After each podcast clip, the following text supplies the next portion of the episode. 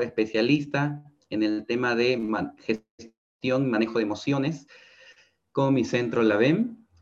Y pues hoy día tenemos una ocasión muy especial dedicada a las parejas, que es, es el pilar fundamental de donde se sostienen las familias y las familias vienen a ser las células de nuestra, de la sociedad, pues de nuestro querido Perú.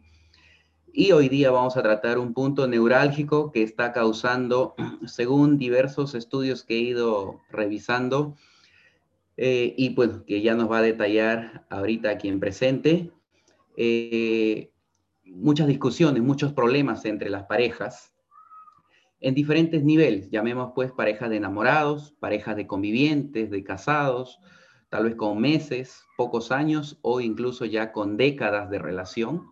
Y este es eh, el aspecto sexual que muchas veces por temas de tabú, temas de vergüenza, de desconocimiento, por ahí uno no lo conversa, no lo comenta, y si es que por ahí eh, escuchan pues algún, algún término, incluso pues tienden a, callarse por más que hayan dudas, hayan inconvenientes, hayan pues este, eh, muchas preguntas que hacerse, porque lamentablemente no tenemos una buena educación en términos sexuales eh, en ninguna parte de, de, nuestra formación académica, en el colegio, y si es que por ahí hay algún intento de curso, no necesariamente es algo sumamente estructurado que nos ayude y que cuando somos adultos requerimos esa información.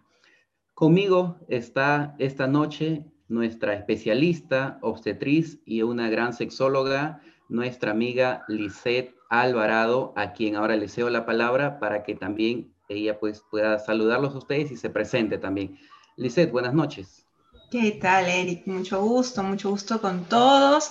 Y bueno, sí, yo soy obstetra, soy también educadora sexual, orientadora y consejera en sexualidad. Soy secretaria general de la Asociación Peruana de Sexología y Educación Sexual.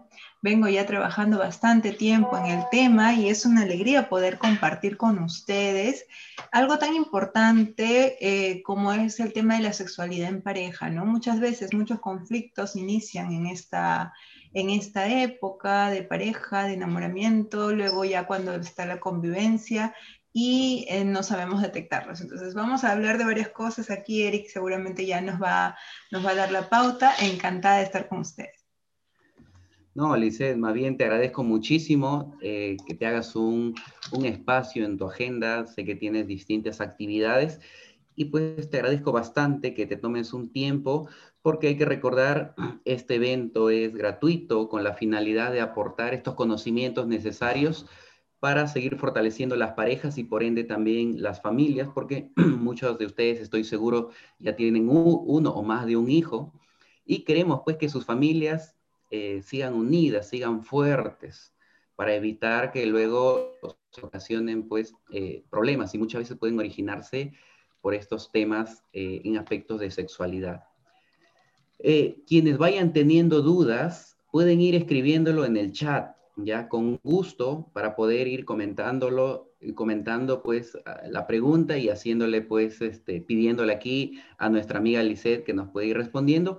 Pero vamos a empezar con algo básico, algo importante. Y es lo siguiente, ¿cuáles serían entonces, Lisette, pues, eh, las características de una sexualidad saludable en pareja. Entonces empecemos pues marcando la pauta por los aspectos por donde nosotros debemos ir, el camino que se debería tomar en una sexualidad eh, saludable en pareja. Por ahí quisiera yo este, empezar, Lisette. Claro que sí. De hecho, hablar de sexualidad saludable, hablar de salud sexual, implica un conjunto de varios puntos. No solamente es el hecho del placer y de poder tener contacto sexual con la pareja. Hay un, hay un componente de la sexualidad que es el placer. Hay otro componente que tiene que ver con la identidad de nosotros mismos.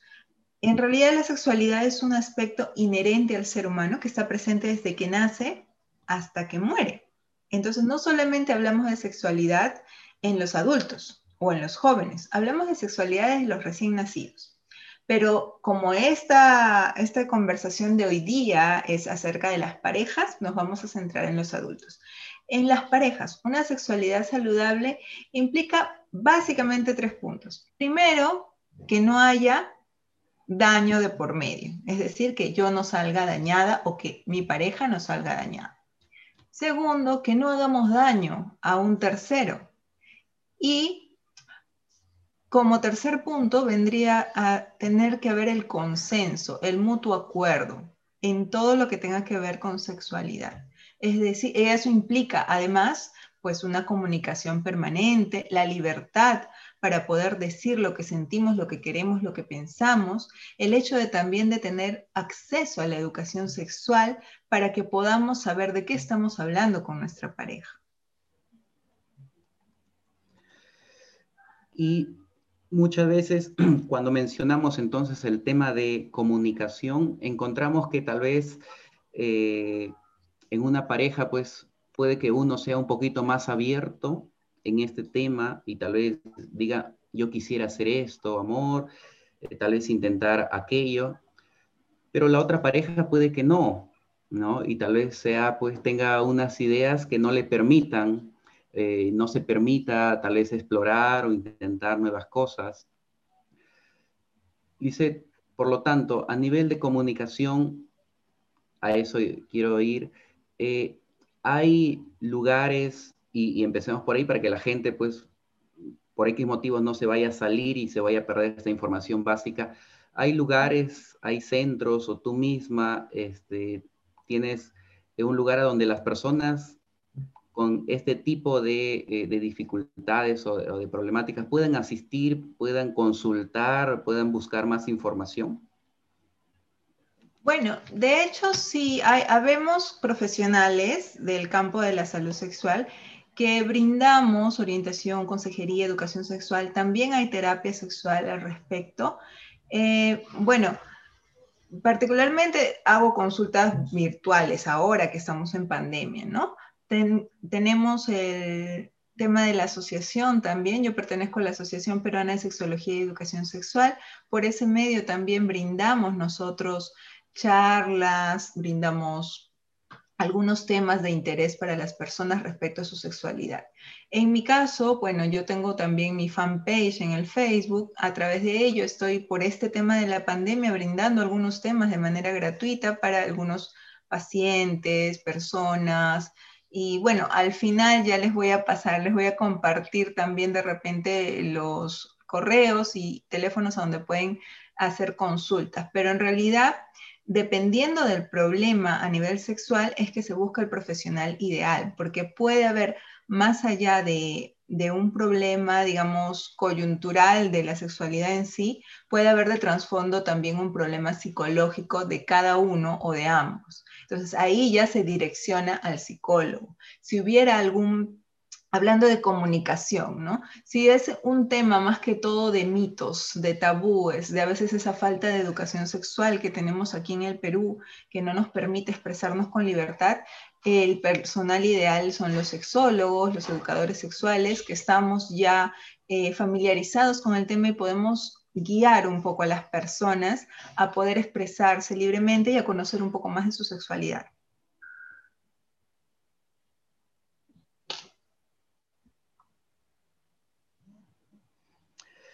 Muy bien, entonces ya saben, pueden acudir aquí a nuestra especialista, Lice, ella ya les va a estar dando sus su número, su contacto, para que ustedes tengan en claro que no se queden con, con, las dudas, con las preguntas. Si es que ya desean una consulta, ustedes detectan que tienen un problema, por favor, busquen una ayuda especializada.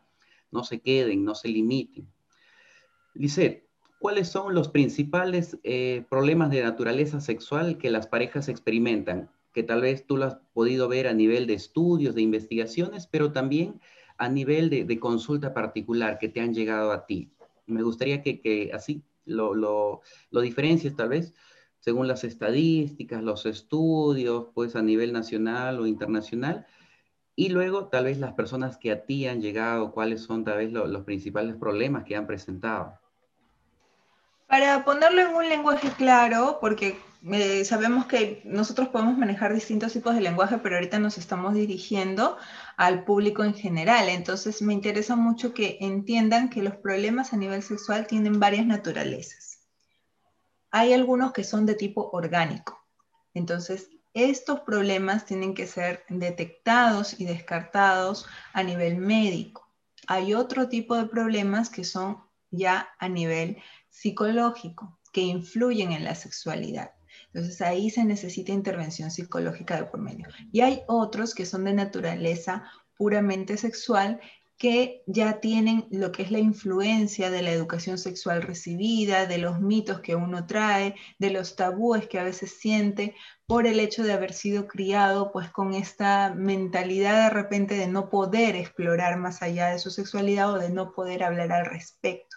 Entonces, en la mayoría de casos son esos los problemas, la falta de educación sexual, el tema del machismo muchas veces que también, aunque no lo crean, tiene mucha, eh, tiene mucha responsabilidad en los problemas a nivel sexual de las mujeres.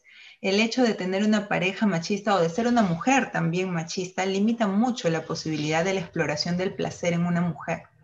A su vez, limita también su desempeño sexual con su pareja y a su vez va a limitar también la, satisfacción sexual de ambos. Entonces vamos a ver cómo este problema, que es más que todo social incluso, el machismo, puede traer consecuencias también a nivel sexual. La falta de educación sexual en el Perú abunda. Tenemos tendencia a creer que la sexualidad es algo malo, algo pecaminoso, entre comillas, algo de lo que no se debe hablar, porque nos han inculcado eso de pequeños pero tenemos que aprender, como les dije al inicio, que la sexualidad es parte del ser humano, es parte de nosotros, desde que estamos recién nacidos hasta que nos morimos. No se trata de morbo, se trata de un proceso que nace con nosotros y se y va transformándose a lo largo del camino. Entonces, van apareciendo no solamente el tema de del placer, como les decía, sino también de la identidad, cómo nos vemos, cómo nos desarrollamos en, el medio, en la sociedad. Va a aparecer el tema de la orientación sexual también, porque no solamente tenemos parejas heterosexuales, tenemos parejas de la comunidad LGTBIQ también. Eh, va a aparecer el tema de la exploración de uno mismo, de la reflexividad, de cómo nos vemos nosotros, si somos conscientes de nuestros deseos, de nuestras pasiones, de cómo nos desenvolvemos, porque a veces no tenemos conciencia de lo que nosotros mismos somos. Todo este, este conflicto que viene ya netamente sexual es lo más común. A veces creemos que lo más común es el tema de la, de la impotencia sexual, etcétera, pero no necesariamente. En realidad, la población se ve bastante afectada por temas de educación sexual, por temas sociales como el machismo, por temas de la falta de acceso también a la, información en cuanto a la sexualidad.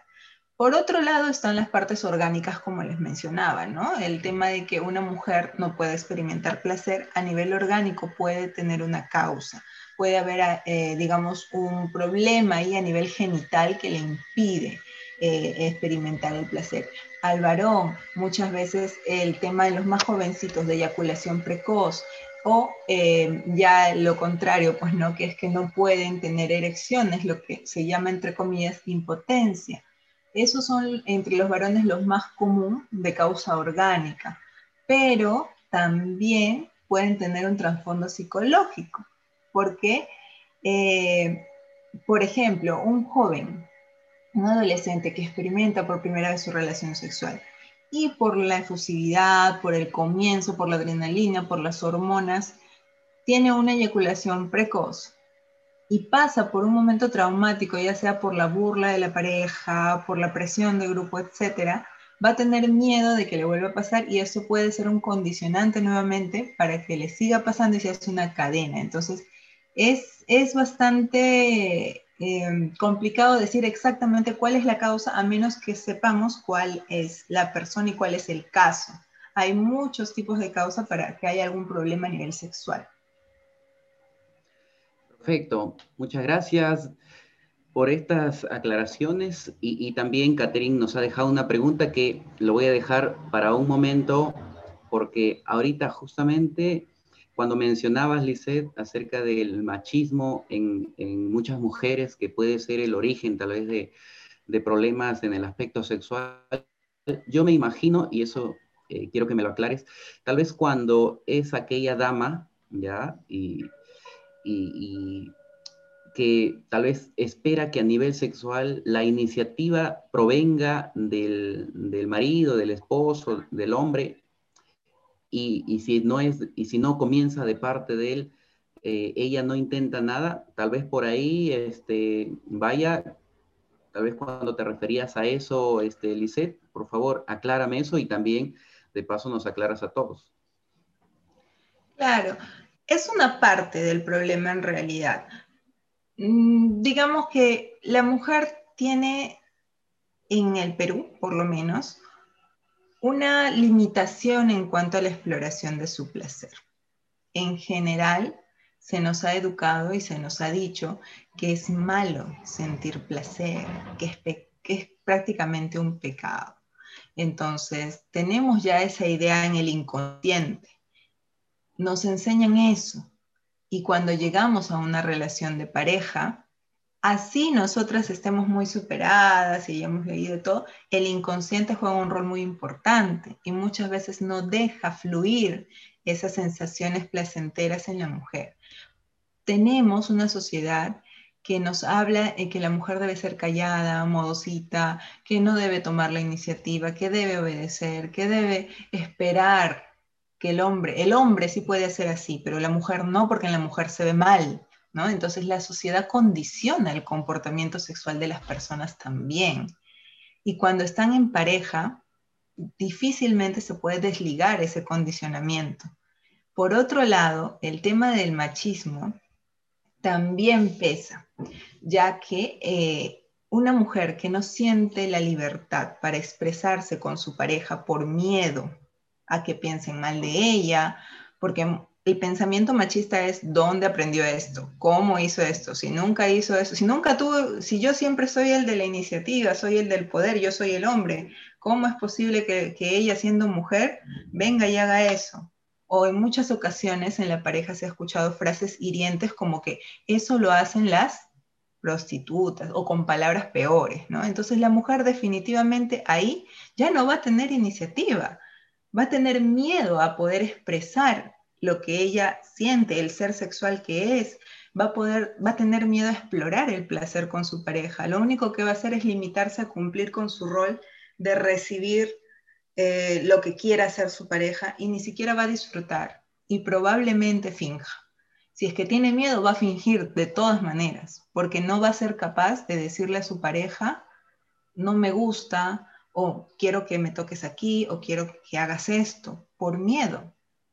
Porque además, encima de todo, que no se tome en cuenta las necesidades de la mujer, muchas veces también le echan la culpa a la mujer de por qué no llega al orgasmo, de que ya le ponen apelativos también, ¿no? que es frígida, que es fría. Entonces la carga sobre la mujer pesa tanto que prefieren fingir o callarse y no tomar la iniciativa. Y ese, problema se arrastra y se arrastra por los siglos de los siglos. Amén. Y no hay solución cuando no hay comunicación. En cambio, en una pareja que tiene comunicación, donde ambos se respetan, donde ambos se consideran por igual, los dos tienen la libertad de explorar el placer de muchas maneras de muchas formas y en realidad la sensación placentera crece inimaginablemente porque ambos pueden aportar, ambos pueden tomar la iniciativa, ambos pueden decir, esto me gusta, ¿qué te parece si probamos esto? Eh, tócame aquí, pueden dar miles de ideas. Si una persona tiene muchas ideas, dos juntas tienen más. Y en el campo del placer, pues de hecho eso ayuda un montón. Exactamente. Y por eso es que tenemos que resaltar acá también aspectos como la autoestima, aspectos pues informativos como el tema de la sexualidad. De verdad están aquí entremezclados diversos factores que juegan un papel muy importante. La misma cultura en la que estamos pues aquí en el Perú y en general en Latinoamérica ¿no? Nos favorecen en algunas cosas, pero en temas sexuales, como nos dice aquí nuestra especialista Lisette, también nos afecta también mucho en otros aspectos como el tema sexual. Ahora doy pase a, un a una pregunta, ¿ya? Y así también las demás eh, integrantes, los demás participantes pueden hacer sus preguntas. Nos dice, Catherine nos dice, soy mamá primeriza con ocho meses de gestación. Quisiera saber qué problemas puede generar ahora que tengamos a nuestro bebé y cómo podríamos fortalecer nuestra relación ante este cambio. Entonces yo imagino pues que ella está eh, tal vez un poco preocupada porque ahora que va a tener su bebé le va a demandar tiempo, energía, esfuerzo, cuidarlo y eso puede tal vez mermar en alguna medida ¿no? la intimidad que tenga con su pareja. Lice, ¿qué le dices a Catherine? Y a todas otras, aquellas tal vez este, damas que puede que estén embarazadas o estén pensando por ahí tener un hijo. Catherine, ya para empezar, mm, tenemos que saber que si tu relación está construida en una base sólida, con una buena comunicación, tienes mucho, mucho a tu favor, porque en realidad el proceso que se vive durante el embarazo, en el posparto y después durante la lactancia y más y los años que sigan, va a depender mucho de eso, de la comunicación que tengan con su pareja y de cómo han explorado su vida sexual previamente. Durante el embarazo no tiene por qué haber en realidad el corte de la vida sexual a menos que haya una indicación médica, algún problema, eh, digamos, médico con el bebé, que haya algún riesgo de pérdida. Si no, la vida sexual puede seguir incluso hasta horas antes del parto, porque no está contraindicada el acto sexual y la exploración del placer pueden seguir su vida sexual. Ahora, después del parto, si hay 45 días que tienen que esperar para iniciar el coito o las relaciones sexuales penetrativas. Pero esto no quiere decir que se va a acabar el placer. Existen juegos sexuales, existen caricias, existen palabras y existen otro tipo de actividades que pueden influenciar en la unión de la pareja. La llegada de un bebé va a cambiar de todas maneras todo lo que hacían siempre, porque es una vida más, es un horario al que se va a adaptar, va, a tener que adaptarse a dormir, va a haber días que no duermes, va a haber días que sí, depende mucho también de tu estabilidad emocional, el bebé absorbe mucho cómo está la mamá, entonces si la mamá está relajada, es mucho más fácil habituar al bebé también a sus horarios, a los cambios, etc. Pero si nosotras estamos estresadas, ahí sí también ya va a venir un problema y adicionalmente, el tema sexual con el estrés tampoco se llevan bien. Pues ya de por sí te va a cambiar mucho la vida con la maternidad, pero hay que tratar de relajarse, de no estresarse mucho, de compartir las tareas también con el papá en lo que se pueda, porque de esa manera ambos viven la paternidad. Si ambos viven la paternidad, va a haber mejor comprensión y a nivel sexual va a ser lo mismo. Van a poder seguir eh, llegando a ambos a una comprensión para que puedan tener relaciones sexuales sin ningún, ninguna preocupación. No tiene por qué perderse la pasión, no tiene por qué perderse el amor y la intimidad, pero probablemente se espacie, ¿no? No tengan los tiempos que tenían antes. Puede haber juegos, pueden hasta incluso dentro de casa mandarse mensajitos calientes, si se bañan, eh, tú, tú, digamos, tu esposo se va a trabajar tú te bañas, puedes tomarte una foto, mandársela a él. Hay muchas cosas, depende de lo que ustedes estén de acuerdo. Por eso en un inicio yo les dije, para que una relación eh, sexual, una relación de pareja funcione, primero tienen que estar de acuerdo los dos. No debe haber daño hacia ninguno de ustedes ni daños a terceros. Mientras eso se cumpla, ustedes tienen la libertad de explorar su vida sexual en, todas las, en toda la infinidad de posibilidades. En los 45 días que no pueden tener coito penetrativo, hay caricias, hay masturbación mutua que también se practica entre parejas, hay besos, hay abrazos, hay mensajes eróticos, hay otras posibilidades de darle placer a la pareja y de también sentir placer uno sin afectar la zona que todavía tiene que regenerarse para que pueda volver a tener una vida sexual placentera. Una vez que ya se regeneró, Después de los 45 días pueden tener nuevamente sus relaciones sexuales penetrativas con tranquilidad en los horarios que les permita esta nueva paternidad, pero siempre con mucha comunicación. Y sobre todo, no se olviden de utilizar su método anticonceptivo también, porque a veces pasa que estamos recién de parto y nos embarazamos otra vez sin saber. Entonces, lo ideal es que usen método anticonceptivo desde que, si se puede, desde que dan a luz, su inyectable, su implante, si no, al mes igual van a su consulta y un método anticonceptivo para que su organismo también no esté en riesgo de quedar en un embarazo muy seguido y pueda hacerles daño a ustedes. Ok, excelente pregunta, excelente respuesta y gracias también, Catherine, por confiar en nosotros. Ah, contando, pues, antes de dar paso también a la lectura de otros, otras interrogantes, porque Lisette, pues, eh, se pone cada vez más interesante el tema. Nos están llegando pues, varios comentarios, varias preguntas de, participantes, sobre todo mujeres. ¿ah? Por ahí he visto, sí, de un varón, pero la mayoría de, consultas son de damas, ¿ya? Que también se debe a que la mayoría de las participantes son mujeres, y, me alegra bastante que, estén interesadas en estos temas para que se eduquen, porque pues eh, nuestra especialista muchas veces son las mujeres las que tienen más problemas por el mismo machismo y es mejor eh, quitarnos por ahí ciertos tabúes, ciertos mitos, cierta información incorrecta.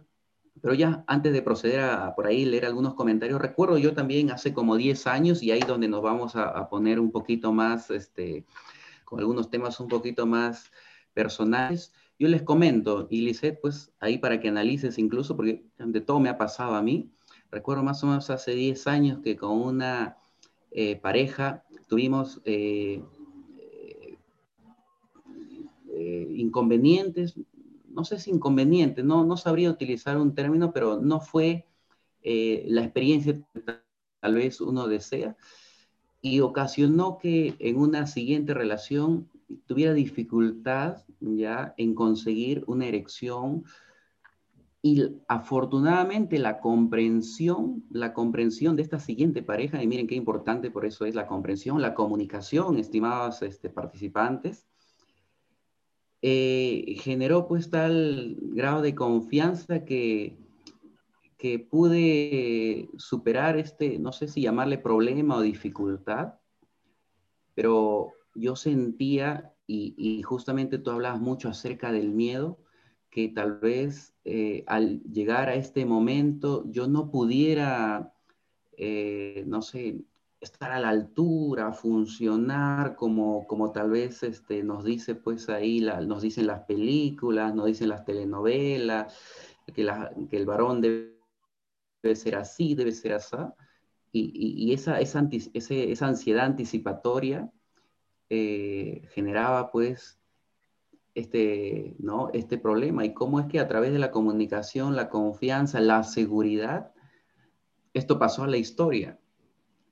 Ahí entonces, Lisette, es algo netamente psicológico, ¿verdad? Y cómo es que el apoyo de la pareja puede ayudar pues, a que estas situaciones se superen y cómo puede esto haberse originado en una relación antes. O sea, hay muchas ah, personas que están conectadas acá y que tienen parejas y que tal vez si están experimentando algún problema con su pareja actual, puede verse a que con su anterior relación tuvieron ciertas dificultades, ciertos problemas, ¿verdad, Lisette? De hecho, sí, la vida sexual es como una cadenita. Desde que iniciamos desde que somos niños y escuchamos cosas con respecto a la sexualidad, eso se nos va quedando y lo vamos arrastrando. Empezamos, iniciamos nuestra actividad sexual con una pareja y lo que vivimos ahí se nos queda grabado y lo vamos arrastrando a la otra pareja. Y a veces no tenemos la capacidad de, eh, de repente, de dejar eso atrás y comenzar de cero, Y arrastramos miedos, arrastramos inseguridades. Pasa mucho, en, no solo en mujeres, también en varones, como tú nos comentas, Eric, si puede pasar que, te, que, que le toca a un varón una pareja que no es comprensiva, que se burla, que lejos de dar el apoyo emocional, la conversación, hace que el problema sea más grande. Entonces ya la persona se queda con inseguridad.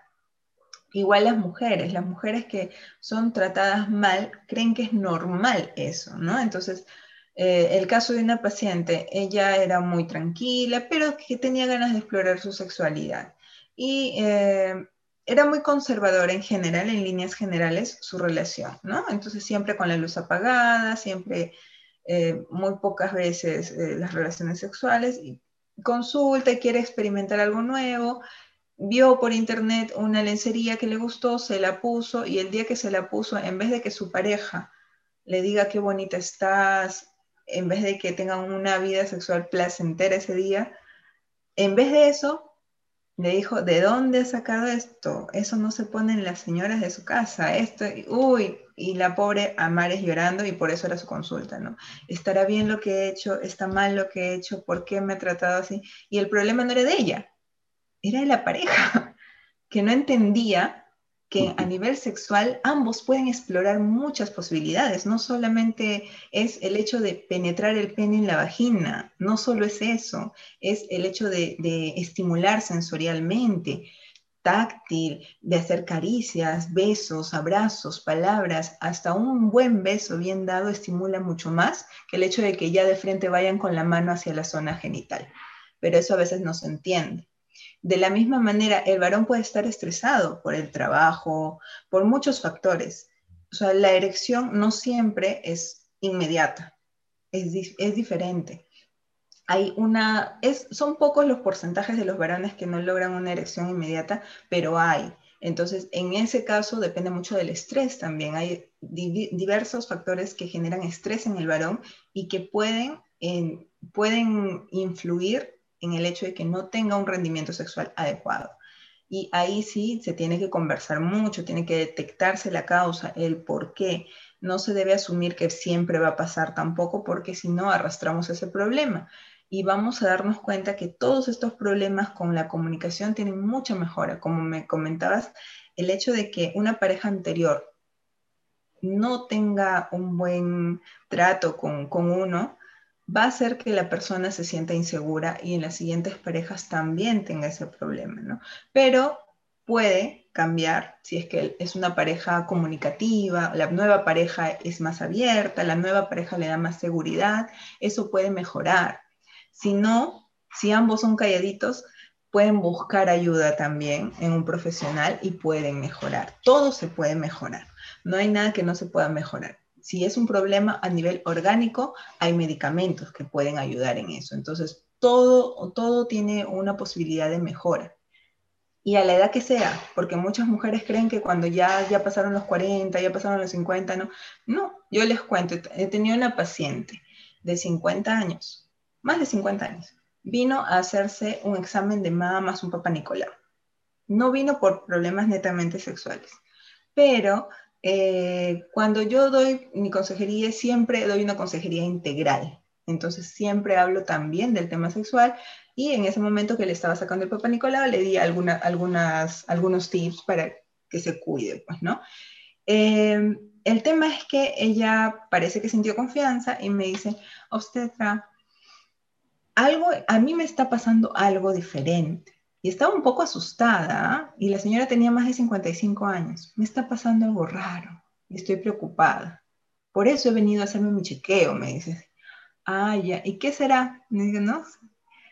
Lo que pasa es que cuando estoy con mi pareja, yo siento que es como si me orinara y me siento rara, me dice así, así bajito me hablaba. Mm, ya. ¿Y esa sensación le molesta a usted? ¿Le hace sentir mal? O todo lo contrario, ¿no? No, me siento, me siento bien, me dice, ¿no? Me siento bien, siento, claro, es una sensación como que después de que pasa uno se siente relajada y está tranquila, ¿verdad? Y, se siente bien. Sí, me, ¿y a su pareja le incomoda? No, él está contento. Y la pregunta del millón. Señora, ¿ha cambiado de pareja recientemente? Ah, sí, señorita, hace un año que estoy con otra persona. No, hace unos meses que estoy con otra persona. Ah, ya. Y más o menos esa es la cantidad de meses que usted siente eso cuando tiene relaciones. Sí. La señora hasta los 55 años no había sentido un orgasmo. Hasta los 55 años no sabía lo que era. Pero nunca es tarde, nunca, es tarde. Así es, por eso es que aquí todas las que nos acompañan, porque la mayoría son mujeres, Lice, este, nunca es tarde, porque mira, justamente aquí Valerie nos dice, eh, no sé si es normal o no, pero aunque quiera, no puedo llegar al orgasmo. Hasta ahora hice muchas cosas. ¿Qué cosas habrá hecho? No sabemos, pero nada. Y eso es lo que me parece. Ha intentado varias cosas que tampoco sabemos qué, pero está preocupada. Este, hay, no sé, hay algún tip, por así decirlo, para ayudar, pues, a, sobre todo a las damas que tal vez son las que eh, no experimentan tal vez muy frecuentemente o tal vez pasa mucho tiempo hasta que experimentan algún orgasmo? Hay muchas, muchas, mm, muchos temas que influyen en el poder experimentar el orgasmo en una mujer. Está desde los temas orgánicos, como les digo, algún tema que tenga netamente que ver con la conformación de la vulva o la vagina. También están los temas hormonales. Recordemos que eh, el ser sexual de la persona está gobernado por las hormonas que tenemos adentro. Las mujeres, en su mayoría, estrógenos, progesterona. En el momento del, orgasmo se libera una hormona que se llama oxitocina, prolactina. Entonces, todas esas hormonas tienen que estar bien dentro del cuerpo de una mujer para que pueda funcionar adecuadamente también sexualmente. Entonces, en el caso de, nuestra amiga, podemos, de nuestra paciente, podríamos hacer un análisis hormonal para empezar, a ver si es que todo está correctamente en su lugar, como diríamos. Pero también eh, sería bueno, aquí no, porque lógicamente no es el ambiente adecuado, pero podríamos explorar algunos hechos de su infancia, algunos temas eh, mm, familiares, eh, algunos puntos sociales. Tenemos que hacer una buena historia clínica para determinar por qué está sucediendo eso. Empezaría yo con un análisis hormonal para ver que las hormonas estén adecuadamente funcionando. También tenemos que ver si es que está tomando algún medicamento que interfiera con eh, la capacidad para sentir placer. ¿Ya? Porque hay medicamentos que sí interfieren con esto, sobre todo cuando tienen enfermedades crónicas como diabetes, el tema del corazón. Entonces, es, es bastante amplias las posibilidades de por qué le sucede esto. Otro punto muy común a veces es el uso de anticonceptivos orales combinados. Eh, los anticonceptivos orales combinados, las pastillitas que se toman todos los días a la misma hora y luego cada tres semanas se descansa. Estos anticonceptivos cuando los usas de un año a más y dependiendo también puede ser de seis meses a más porque hay mujeres que son muy eh, susceptibles a los efectos, puede ocasionar disminución de la capacidad para lubricar y por ende también disminución de la capacidad para sentir placer durante la relación sexual. Pero todo eso se puede manejar, o sea, se le puede bajar la dosis de estrógeno, eh, se puede cambiar por uno de solo progestágeno, se puede optar por una T, depende del caso, o sea, tendría yo que saber qué caso específico es, hacer distintas preguntas para saber por qué está sucediendo eso. ¿sí? Pero no, no pierdas la, la, fe, no pierdas las esperanzas.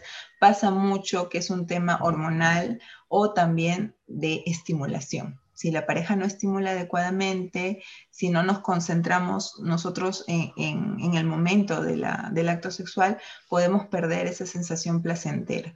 Ahora, para eso también es bueno el tema de autoestimularnos, de autoconocernos y de autoexplorarnos si aún así yo no puedo llegar al orgasmo, ni siquiera cuando yo misma me exploro, eh, sin tabúes, lógicamente, porque si yo tengo miedo de tocarme, tampoco voy a poder llegar al orgasmo, ¿no? Pero si soy una persona que sé que mi cuerpo es parte de mí y que yo tengo derecho a explorar el placer y que puedo conocer mi cuerpo y aún así no llego al orgasmo, entonces ahí sí tenemos que descartar otros problemas. Perfecto. Luego Carolina, bueno, nos da un comentario, nos dice, en mi caso yo siempre tengo la iniciativa y mi pareja no, eso me ha afectado emocionalmente. Pues Carolina, yo te recomendaría de todas maneras una terapia de pareja para indagar qué es lo que está ocurriendo, porque si, si, nos comentas acá que siempre tienes la iniciativa, ya nos das a entender que ya esta relación se ha dado o se está dando ya hace un tiempo considerable y si por ahí no se ha resuelto, tú no sabes por qué tu pareja eh, no toma la iniciativa, puede que sea necesario pues la intervención de un profesional de por medio para poder llegar a un buen entendimiento. Tal vez él sea una persona muy callada, no quiera tocar tal vez esos temas también por ciertos mitos. Entonces, Carolina, ahí si es que no te has comunicado, no le has preguntado qué le está pasando, cómo se está sintiendo y tampoco le comunicas cómo te hace sentir eso a ti, pues allí sí sería muy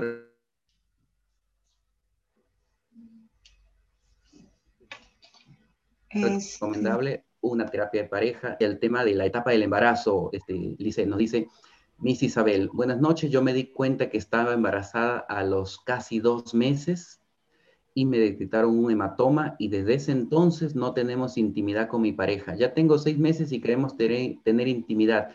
¿Se puede o aún no? Nos pregunta Miss Isabel. Ya, sí, a ver, eh, los dos puntos quiero comentar el anterior también. A veces pasa también que a las personas eh, tenemos distintos tipos de identidades sexuales y tenemos distintos tipos de orientaciones sexuales y también tenemos diferentes formas de experimentar el placer. Dentro de las formas de experimentar el placer, no solamente está el placer erótico, también está el placer no erótico. Entonces, hay personas que pueden establecer vínculos afectivos con una pareja, más no sexuales. Y eh, ahí hay un problema porque la pareja probablemente si quiera tener vínculo sexual y entra ahí un poco en juego esta ilusión. Hay una variedad enorme en el tema sexual de comportamientos de las personas, solo que a veces no nos aceptamos como somos y no somos sinceros con la pareja. Entonces también habría que explorar el tema de si mi pareja podría ser asexual, porque existen personas que son asexuales, que no necesitan tener un vínculo sexual con alguien, que ni siquiera les interesa experimentar placer sexual. Lo que quieren es un contacto afectivo, emocional. Entonces puede ser una posibilidad. Otra posibilidad es que pueda él experimentar algún problema a nivel sexual y no lo quiere decir. Entonces, no tiene iniciativa, pero trata de cumplir, entre comillas, con la pareja, Otro tema también es el tema psicológico, el tema ya personal de algunas cosas que le puedan haber sucedido antes, entonces, sí, como, como decía Eric, es recomendable una terapia psicológica y ya después de ver ese, ese tema de terapia de pareja, ya derivarlo a la parte netamente sexual que también puede tener alguna influencia, ¿no?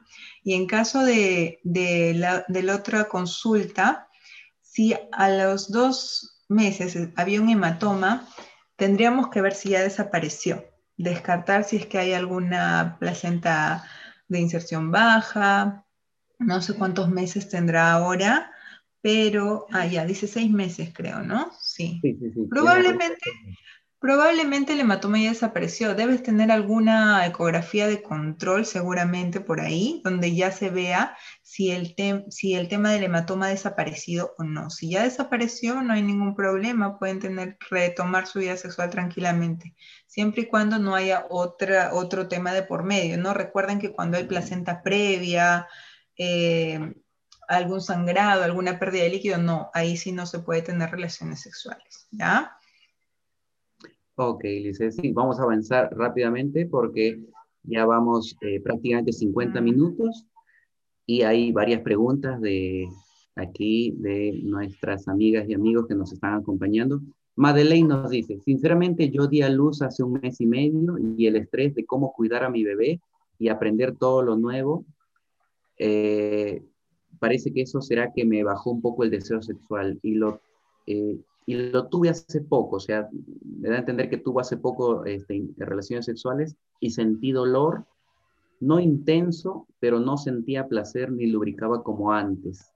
No sé si sea normal, pero no sentí lo mismo que antes, nos cuenta este, Madeleine. Dice, dice que dio luz hace un mes y medio, o sea, hace 45 días más o menos. Eh, ya. Eh, en, en, tu caso, ahí también tengo que explicarles que cuando uno da luz y recién el bebé está pequeñito y está lactando, también hay un juego hormonal ahí de por medio, cuando, sobre todo cuando lacta, porque cuando se le da biberón es otra cosa, ¿no? Pero cuando lacta, las hormonas que están presentes en el momento de la lactancia también son la prolactina y la oxitocina que están presentes en el momento del acto sexual cuando uno llega al orgasmo. Entonces, hay una teoría muy conocida a nivel profesional que dice que precisamente este juego hormonal es para que la mujer se centre en la crianza, a nivel antropológico, digamos, ¿no? En la crianza del bebé y asegure el bienestar y el, la sobrevida del bebé con la lactancia materna y por ende disminuye un poco la libido sexual. Es cierto, durante el periodo de lactancia disminuye. No es que desaparezca, es que disminuye y a veces necesitamos un poquito más de estímulo, un poquito más de comprensión, un poquito más de alejarnos de ese estrés de criar una nueva vida, de adaptarnos al horario, de que no se enferme nuestro bebé, de las pocas horas de dormir. Imagínense si no duermo en el día, no duermo en la noche, ¿a qué hora y con qué ganas? Pues no, el cuerpo ya no da. Pero hay momentos que se pueden aprovechar, hay momentos que se pueden aprovechar, eh, pocos a veces, pero si son de calidad, ayudan mucho a la pareja. Entonces, es común, sí, que baje el alivio, es común que baje el deseo, pero una relación sexual placentera no siempre empieza porque tenemos deseo. Puede empezar con un buen estímulo y ese estímulo provoca el deseo. Entonces ahí también tenemos que educar mucho a la pareja en de repente algunas técnicas para estimular un poco a una mujer que está cansada y que está estresada, ¿no? Por ejemplo, un buen masaje un buen masaje a una mujer que está estresada, está cargando a su bebé todo el tiempo, la espalda la tiene totalmente eh, adolorida y por ahí veo caritas que me dicen sí, y es que, es que yo también soy mamá, yo también sé, chicas, yo también he tenido dos bebés, entonces duele la espalda, uno está ahí contracturada, encima el estrés de que tienes que, ni podemos ir al baño a veces cuando recién está chiquitito, nos da miedo de dejarlo, estamos con la puerta abierta del baño, estamos ahí con el bebé, entonces es un estrés que te contractura a nivel del cuello, la espalda. Si el bebé está dormido en otro ambiente y llega la pareja, y de frente va y le busca el contacto sexual, no va a ser lo mismo que llegue, le hable bonito, le diga, amor, ¿cómo estás? Uy, estás cansadita, mira, quítate la ropa, tengo aceitito, te hago tus masajitos. Primero la relajación y después ya viene el convencimiento, ¿ves? Entonces le hablamos bonito, de repente por ahí ese masaje de un masaje descontracturante se va convirtiendo en un masaje un poco más cariñoso, en un masaje un poco más erótico. Son maneras de estimular a la mujer, pero a veces los hombres no tienen esa paciencia. Entonces, ahí, eh, ahí tenemos que educar mucho a la pareja, a ambos, ¿no? Porque también de repente em, yo le podría decir, ¿no? ¿Sabes qué, amor? Estoy estresada, ¿me puedes hacer un masajito? O comunicación entonces, hay muchas técnicas que se pueden dar en una, en una consejería de pareja a nivel sexual cuando pasan por estos problemas de una libido baja.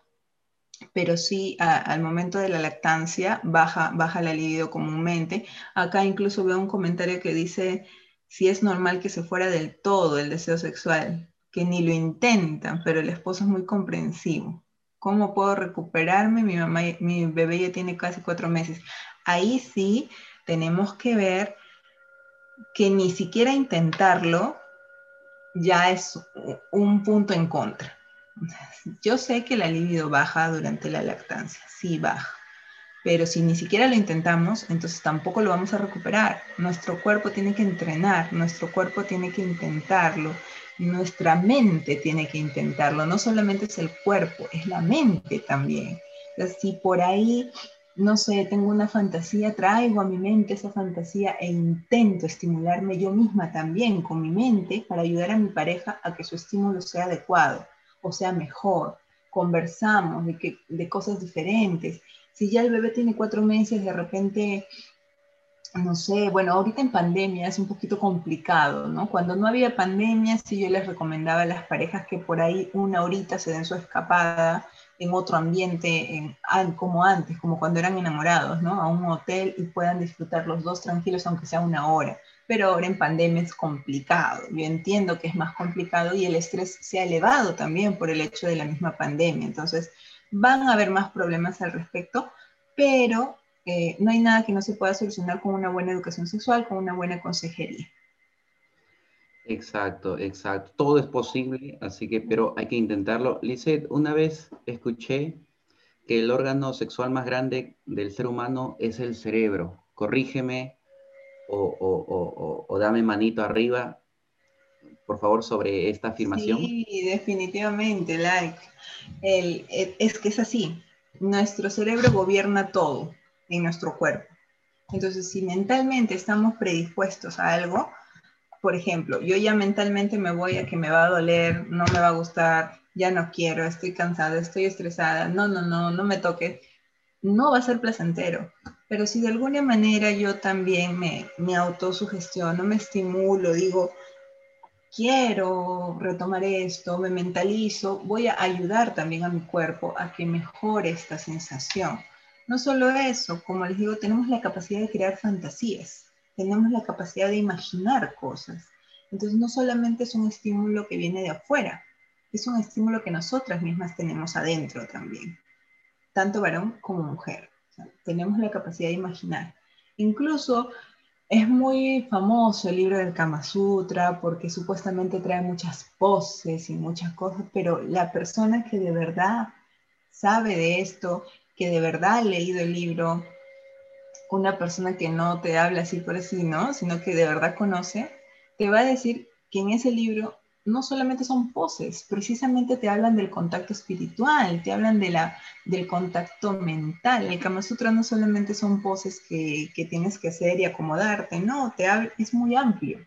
Y ahí, incluso ahí, te hablan del contacto espiritual, de qué importante es que ambos estén conectados, de qué importante es que ambos tengan esa conexión mental y espiritual en el momento de el acto sexual. Entonces, sí, definitivamente el cerebro, nuestros pensamientos, nuestra mente es muy importante para poder tener una vida sexual saludable y placentera. Perfecto. Lice, sobre lo que antes mencionabas acerca de que tal vez el hombre solamente va directo, directamente al coito, eh, bueno, mediante los talleres o algunas terapias particulares, hay más de una dama que justamente me ha comentado eso, mi esposo o mi pareja, pues eh, quiere de frente la penetración. Entonces la pregunta a, nombre de, tal vez los varones la hago, ¿esto por qué tal vez se da? Y si es que es un porcentaje grande, tal vez según tu experiencia, o tal vez es un eh, es un mínimo de varones que hacen eso y si fuera un caso mayoritario, ¿por qué tal vez los varones tendemos tal vez a eso y, olvidamos tal vez, eh, por así decirlo, las caricias previas? Ya, este sí, es la mayoría, es la mayoría de casos. Y, y, no es que sea algo malo en realidad, no es que no, nos quieran hacer daño o que no, o no, no necesariamente es eso, es que el cerebro del varón funciona diferente al cerebro de la mujer. Las hormonas que gobiernan al varón son diferentes a las hormonas que gobiernan a la mujer. Entonces, no va a ser igual porque el varón tiene una, es como un arco reflejo, o sea, es acción-reacción. La hormona que tiene el varón, así por excelencia, es la testosterona. Así es. Y la testosterona actúa muy rápido en el cerebro del varón, en el cuerpo del varón. Entonces, basta que una chica guapa pase con una minifalda, se ponga un escote bien pronunciado o no sé, ve algo que le gusta y ya, ¿no? Logra una erección. La mujer no necesariamente. Las hormonas que gobiernan el cuerpo de la mujer son más y distintas y tienen que entrar en juego todas para lograr esa necesidad de tener una relación sexual. La mayoría de mujeres necesita otro tipo de estímulos, no solamente el visual. Se puede estar pasando un hombre muy, muy, ¿cómo dicen? rico, no sé cómo es la palabra ahora, desnudo, ¿ya? Bien fortachón, bien chévere, todo. Bien agarrado. una dice, ah, qué chévere, ¿no? Pero ese de, ah, qué chévere, está guapo, sí, ¿no? Pero no necesariamente te dan ganas de acostarte con él, o sea, así no es, no es la mujer, no necesariamente. O te puede parecer chévere, te puede ser guapo, hasta interesante, te pueden dar, dar ganas en algunos casos, sí, pero la mujer para tener una una sensación más placentera y de verdad tener deseo sexual necesita otro tipo de estímulos. En algunos casos, auditivos. Hay mujeres que les gusta que les digan cosas bonitas, que les susurran cosas al oído. En otros casos es táctil, ¿no? Necesitan caricias en las zonas erógenas. Entonces, y por lo general funciona mucho, muy bien combinar ambas, la parte auditiva y la parte sensorial, ¿no? Hablar cosas que le gusten y eh, tocar zonas que sean erógenas. Ahora, ¿cuáles son las zonas erógenas? Todo el cuerpo puede ser una zona erógena. Entonces, cada mujer va a tener sus favoritas, digamos así. En algunas mujeres va, va a gustar más el estímulo mamario, en otras el cuello, en otras la espalda, en otras los pies, los tobillos, el glúteo, depende de cada mujer. Y ahí está la tarea de la pareja tiene que aprender a explorar a, su, pareja, ambos a explorarse, porque también el varón tiene zonas erógenas muy interesantes a nivel del cuerpo. Y muchas veces solamente nos centramos en la parte genital, en el órgano masculino, en el pene, y no necesariamente es solo eso. se pueden estimular zonas cercanas a, los testículos. hay un montón de, digamos, de tips de, exploración de placer que se pueden dar en, una consulta a nivel sexual. Perfecto, Lisette. Así que ya saben, chicas, nuestro cerebro es distinto al de ustedes. Eso no justifica que tampoco nosotros pues vayamos de frente al grano. Siempre hay la oportunidad de hacer un esfuerzo y lo tenemos que hacer, pero también chicas tienen que ser un tanto comprensivas también para que no crean que se nos da la gana siempre actuar de esa manera. Inalis nos dice, después de una cesárea, ¿cuándo podemos iniciar la relación sexual? Y, pero ahí te detengo unos segundos porque son las 8 y 4.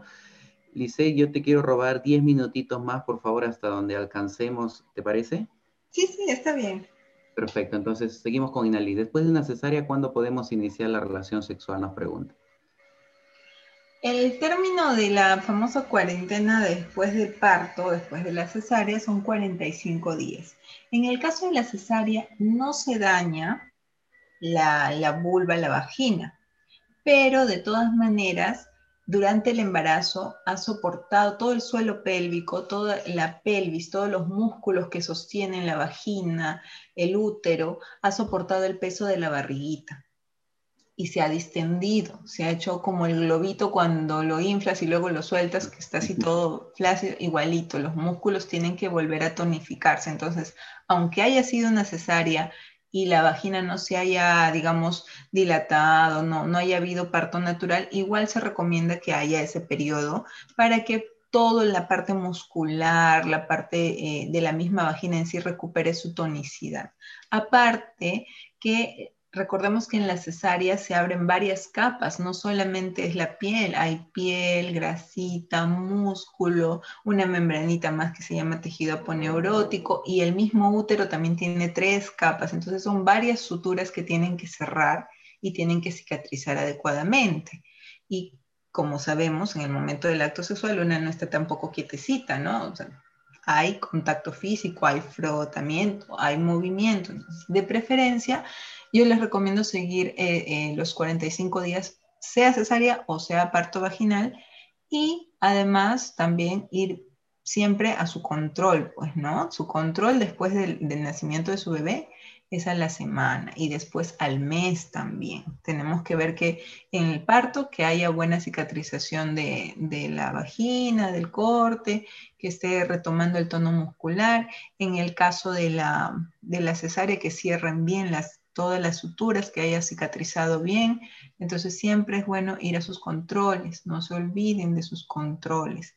Por otro lado, eh, también es recomendable que mientras tanto, mientras se recuperan, puedan, como les dije anteriormente, hacer otro tipo de juegos sexuales, ¿no? Otro tipo de estimulación que también le dé placer a su pareja y a ustedes mismas también, de repente sin necesidad de que haya penetración y la mujer para que recupere el tono vaginal. ¿Qué es el tono vaginal? Esa capacidad de apretar, les digo yo, ¿no? Para que me entiendan. Cuando hay una relación sexual, la vagina hace esto también, aprieta el pene.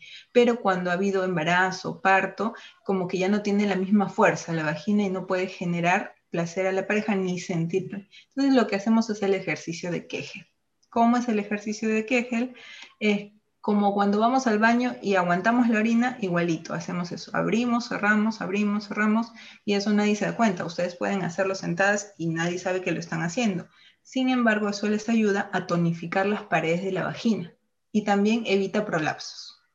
¿Qué son los prolapsos? Cuando salen los tejidos de la vagina, del útero, a través de la vagina. Seguramente han escuchado en las abuelitas, dice está colgando algo por su vagina, eso es el prolapso. Entonces, evitamos eso haciendo ese ejercicio también.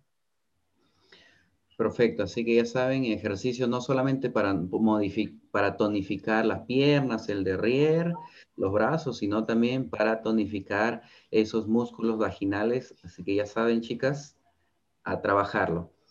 Eh, a ver, una de las últimas preguntas. Alex Alfaro, bueno, mi nombre es Pedro, nos dice, este, y mi pregunta es con respecto al coito anal. ¿Qué tan recomendable es realizarlo postparto? Ya, recordemos a ver, la vagina se comunica, su pared eh, posterior se comunica con la pared anterior del ano, ¿ya? Entonces, tampoco es muy recomendable que haya sexo anal durante los 45 días postparto. Después, si desean, pueden explorar. ¿Por qué? Porque de todas maneras, eh, en el ano, en el recto, va a haber restos de materia fecal, de heces. ¿ah? Y eso puede salir después de eyacular o también cuando el pene se retira y puede infectar la zona aledaña, que es el perine y la vagina, que todavía están en cicatrización, que todavía están en reestructuración después del parto. Entonces, de preferencia, todavía no. no es, la penetración no es lo único que les puede dar placer. ya, hay otro tipo de, exploraciones, hasta el sexo oral, depende de cómo estén de acuerdo ustedes. Pero esos 45 días, yo siempre les digo a los chicos, a los varones que tienen sus parejas, ¿tú quieres ir a un reestreno así como cuando estaba cero kilómetros o prefieres empezar así como está, sin, placer, todo distendido, sin que haya buen contacto en la penetración. Entonces, lógicamente, si tienes paciencia, si esperas, el reestreno va a ser así, uff, lo máximo. Entonces, sumado a los ejercicios que hace, ya, vas a sentirte como si fuera la primera vez. Y eso, eso en verdad puede pasar, o sea, la primera puede volverse a dar después de estos 45 días, de descanso, pero evitemos también el sexo anal porque el ano está en contacto con la vagina y las paredes también están distendidas y si se, se mueven ahí tampoco ayuda mucho a, la recuperación de la tonicidad vaginal. Ok, perfecto. Y Lizeth, vamos con la última pregunta de esta, de esta noche, que hay varios, hay como 17 nuevos mensajes y la verdad está teniendo bastante éxito. Creo que vamos a tener que hacer una siguiente fecha, porque es importante, como tú misma lo dices hace un momento, Lisette, las personas, y me incluyo, pensamos que eh, la principal manera de tener placer sexual es mediante la penetración, pero Lisette, eh, tú nos dices que realmente no es así porque hay muchas otras maneras y eso es como tenemos que educarnos que, otras cosas. Entonces, para eso va a ser bueno también luego armar otro evento. Pero bueno, a ver, Jennifer Hurtado nos dice una pregunta muy importante. Quería saber si la inyección anticonceptiva de tres meses está afectando mi relación, porque está, estoy susceptible, estresada y ya no aguanto a mi esposo, dice así, con, con, con unas ganas que nos comenta. Me dice que es por, me dicen que es por la inyección y quisiera saber si es así. Ya. Bueno, me encantaría saber cuánto tiempo llevo usando el anticonceptivo, pero ya está bastante, hay bastantes mensajes de por medio. Eh, los anticonceptivos sí pueden influir en lo que es la estabilidad emocional de una persona, de una mujer. Ya, mucho más los que son combinados. Ahora, el inyectable de tres meses tiene solo progesterona. Sin embargo, de todas maneras tiene interacción con lo que son las otras hormonas de nuestro cuerpo y nos pueden generar una sensación de inestabilidad emocional, ansiedad, lo que mencionas, esto como que mal humor, puede suceder. Por lo general, cuando, cuando las ustedes, por ejemplo, yo receto un método anticonceptivo hormonal, tenemos que darle chance al cuerpo unos tres meses de que se adapte, absorba adecuadamente la hormona y pueda el cuerpo nuevamente estar en equilibrio. Si estos tres meses ya pasaron y estas molestias continúan, probablemente haya que cambiar de anticonceptivo. No a todas las mujeres nos cae igual los anticonceptivos. No, a todas nos, nos resulta igual. En algunas ocasiones da algunas incomodidades, en otras ninguna. Hay muchas mujeres que dicen, no, la inyectable me engorda, ¿no? Pero la inyectable lo que hace es, te da ansiedad, te causa un desbalance emocional a veces, no en todos los casos. Entonces una come, come por ansiedad y depende de lo que come también, ¿no? Si comes tu pollito a la brasa con sus papas y sus cremas y ni siquiera ensalada, no es lo mismo que te comas tu fruta, tus frutos secos y eso. Entonces va a haber diferentes reacciones a los anticonceptivos. Puede ser que a ti no te esté cayendo bien la hormona. Si es que ya pasaron los tres meses en el que tu cuerpo tiene que adaptarse, sería bueno evaluar tu caso y ver qué otra opción podríamos darte. Si todavía no han pasado los tres meses, todavía tiene chance tu organismo a entrar en equilibrio después de esos tres meses y que esos efectos secundarios pasen.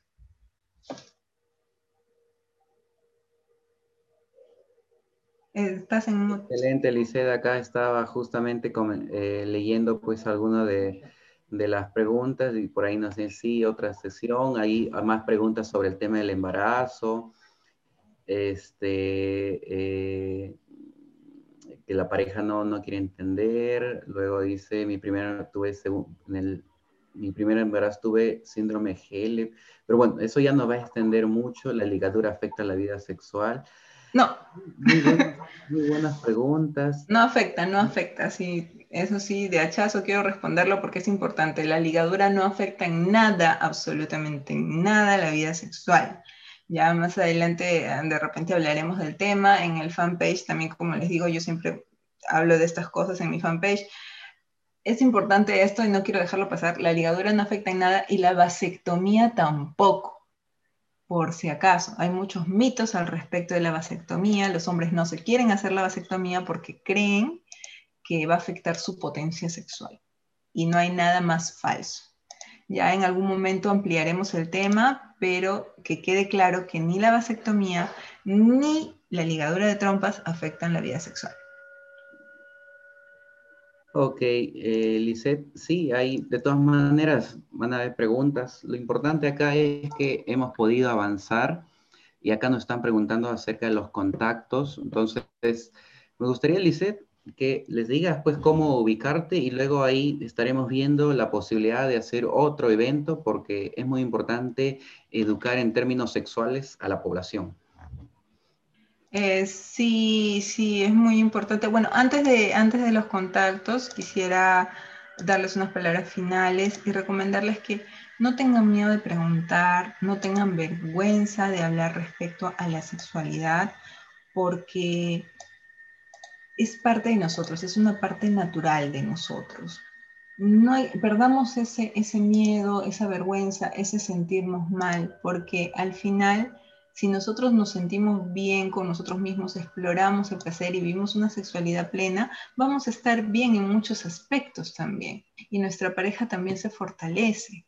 No es que una relación de pareja dependa de la vida sexual, pero es un pilar fundamental, al igual que la comunicación y el amor. Entonces esas tres cositas no deben faltar en una pareja. Debe haber mucha comunicación, mucho respeto, mucho amor, pero también una vida sexual que a ambos les resulte placentera y saludable, a ambos, a los dos. Es, la pareja es de dos. Si solo uno siente placer y el otro sufre, ahí no vale, pues, ¿no? Entonces, e, eso y recomendarles que busquen así profesionales que sepan del tema, eh, cuando escuchen algo, corroborenlo, léanlo, porque a veces en los medios de comunicación, en la televisión, en la radio, hay personas que hablan, comentan, pero sin fundamento, sin base, a veces de lo que escuchan en otro lado o por hacer marketing. Entonces tengan cuidado, siempre la información de la mano de un profesional. Ya este, tenemos usted, psicólogos, educadores sexuales, muchos profesionales que somos especializados en el tema y podemos hablar eh, con ustedes al respecto. ¿no? Y ahora les paso... Eh, Aquí les comparto mejor mis... Ahí, ¿se ve? ahí están mis redes, ahí están mi fanpage. En el fanpage tengo incluso videos, creo, donde hablo un poco de estos temas. Si no, por ahí los voy a ir colgando, ¿ya? Por ahí me pueden seguir. Eh, el número es para consultas. Eh, estamos haciendo teleconsultas ahora ah, por la plataforma Zoom también por el hecho de la pandemia, están, digamos, tenemos un precio solidario, así que no, no, no, está muy caro. Si tienen alguna consulta, escriben al fanpage, pueden escribir un, un, mensaje y agendamos una consulta, o también pueden escribir mediante el WhatsApp al número que aparece ahí y agendamos un horario para la